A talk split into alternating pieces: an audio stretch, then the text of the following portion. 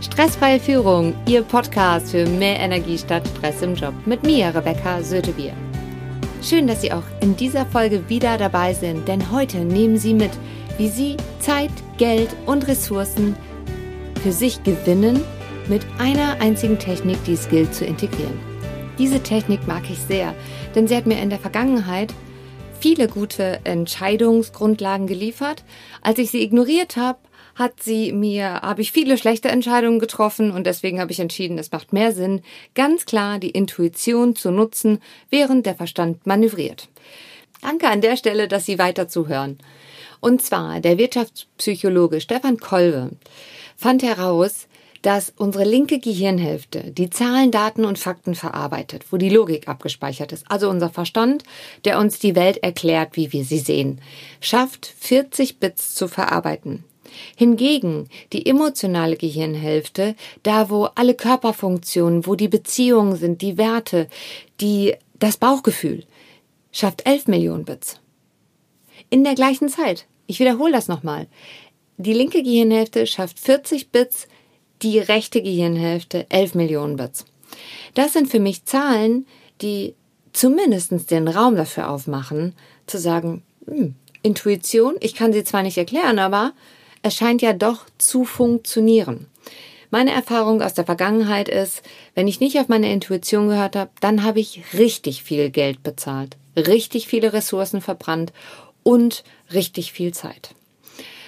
Weil ich nämlich hinterher wieder aufräumen musste. Ne? Also, und dementsprechend, das möchte ich Ihnen gerne ersparen. Einfach, indem Sie jetzt offen dafür sind, Intuition zu nutzen, während der Verstand sie manövriert. Die Intuition ist sehr unterschiedlich. Manche Menschen haben das sehr intensiv, andere nicht so. Und es ist natürlich auch immer so ein Part, genau zu unterscheiden, was, woher kommt das überhaupt? Ich habe festgestellt, wenn ich eine schlechte Intuition habe, macht es einfach Sinn, mal zu klären, bis wann müssen wir das entschieden haben wenn ich den Zeitpunkt habe, kann ich dem Ganzen halt auch hinterhergehen und sagen, okay, was lässt mich denn konkret ein schlechtes Gefühl haben? Also, dass ich auch wirklich Zahlen, Daten und Fakten bringen kann, um dann zu sagen, okay, gut, jetzt kann ich nochmal aufgrund neuer Informationen eine andere Entscheidung treffen. Ähm, ich hatte tatsächlich gerade auch so ein Beispiel, es wollte jemand mit mir zusammenarbeiten und ich hatte halt einfach eine schlechte Intuition oder ein schlechtes Bauchgefühl, so rum, und habe gesagt, okay, ich gehe dem Ganzen hinterher. Das hat mich natürlich am Anfang etwas Zeit gekostet. Andersrum ist es aber so, dass tatsächlich verschiedene Dinge rauskamen, wo ich jetzt weiß, das passt einfach nicht. Und wenn ich eine Zusammenarbeit mit diesem Unternehmen eingehe, dann werden meine Kunden unzufrieden. Denn ähm, und das ist das ist für mich halt auch meine Qualität, wo ich sage, das bringt nochmal einen ganz anderen Drive in ein Unternehmen herein und vor allem auch ins Team und vor allem auch in mein Team. Sind jetzt alle Entscheidungen, die ich treffe, mit der Intuition richtig? Natürlich nicht. Das ist auch nicht das, worum es geht. Allerdings die Tendenz, kann ich sagen, der guten Entscheidungen ist deutlich höher als die der schlechten. Und das ist als in meiner Welt als Unternehmer und auch als Führungskraft überhaupt als Grundlage als Mensch ist es immer besser, mehr gute Entscheidungen zu treffen als schlechte, weil sonst finden wir uns am Ende des Tages irgendwo wieder, wo wir nicht hin wollten und fragen uns auch noch, wie, wie zum Henker bin ich hier hingekommen? Ja. Deswegen an dieser Stelle nutzen Sie Ihre Intuition, während der Verstand Sie manövriert. Noch ein nächster Punkt. Die Intuition. Wenn die nicht so richtig da ist, dann ist es tatsächlich möglich, die einfach zu trainieren. Genau dafür gebe ich Seminare zur intelligenten, emotionalen Führung, einfach um das auszubauen, um das überhaupt diesen Blickwinkel mit reinzunehmen.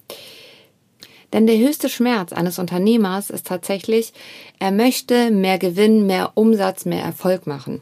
Der höchste Schmerz eines Arbeitnehmers ist aber wert, wertgeschätzt zu werden und als Mensch gesehen zu werden. Und das beides gilt es halt zusammenzubringen.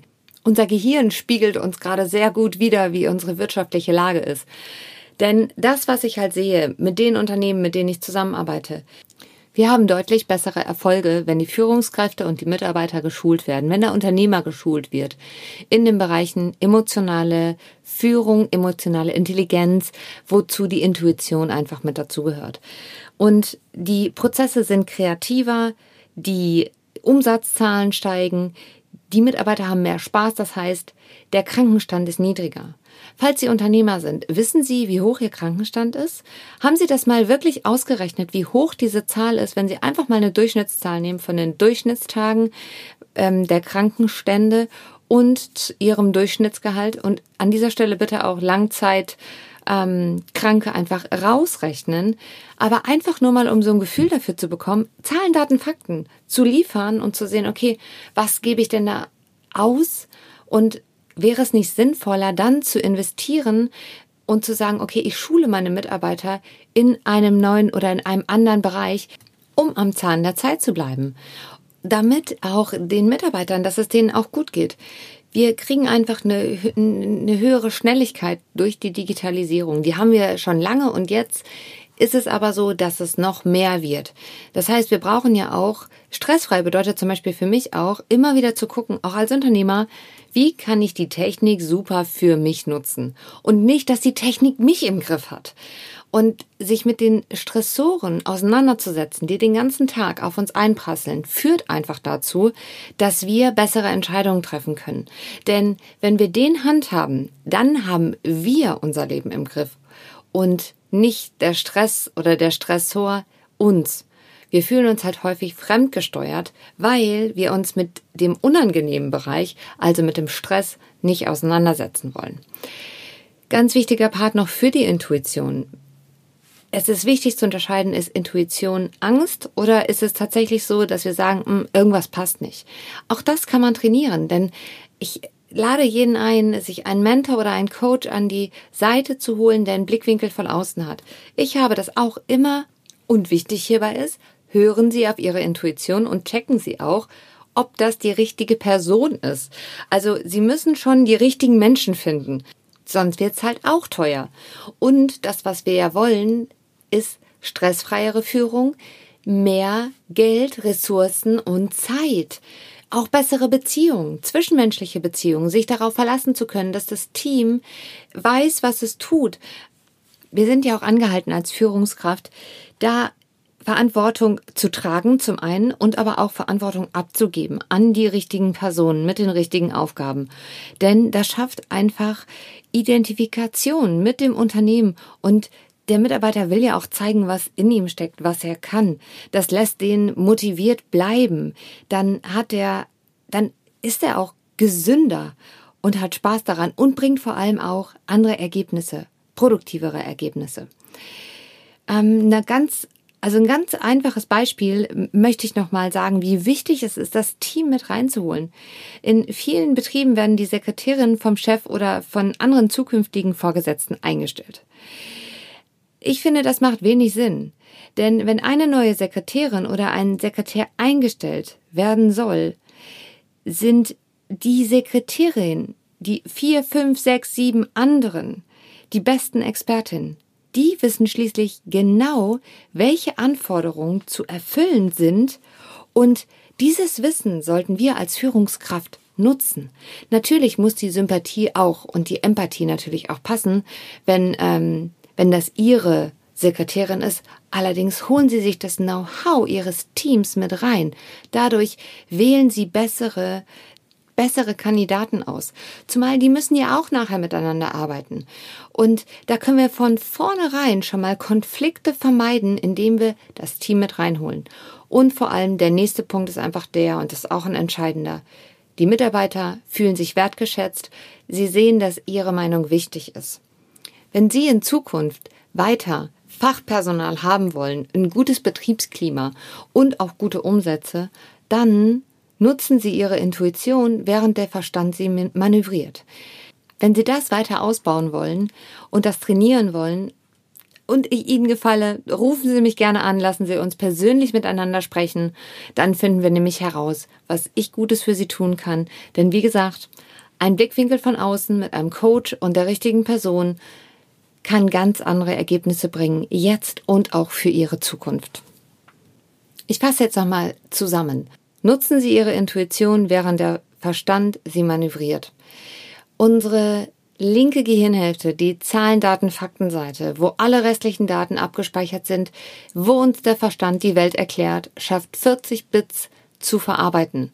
Die rechte Gehirnhälfte, da wo unsere Emotionen abgespeichert sind, die Gefühle, das Bauchgefühl, unsere Intuition, unsere Beziehungen und Werte, schafft 11 Millionen Bits zu verarbeiten in der gleichen Zeit. Welche Erfahrungen haben Sie gemacht mit dem heutigen Thema? Ich freue mich auf den Austausch mit Ihnen über den Instagram-Account oder LinkedIn per E-Mail. Und heute beende ich diese Podcast-Folge mit einer Geschichte. Zu Beginn seiner Karriere fällt Warren Buffett eine Entscheidung, die er später seinen 200 Milliarden Dollar Ausrutscher nannte. Auch super.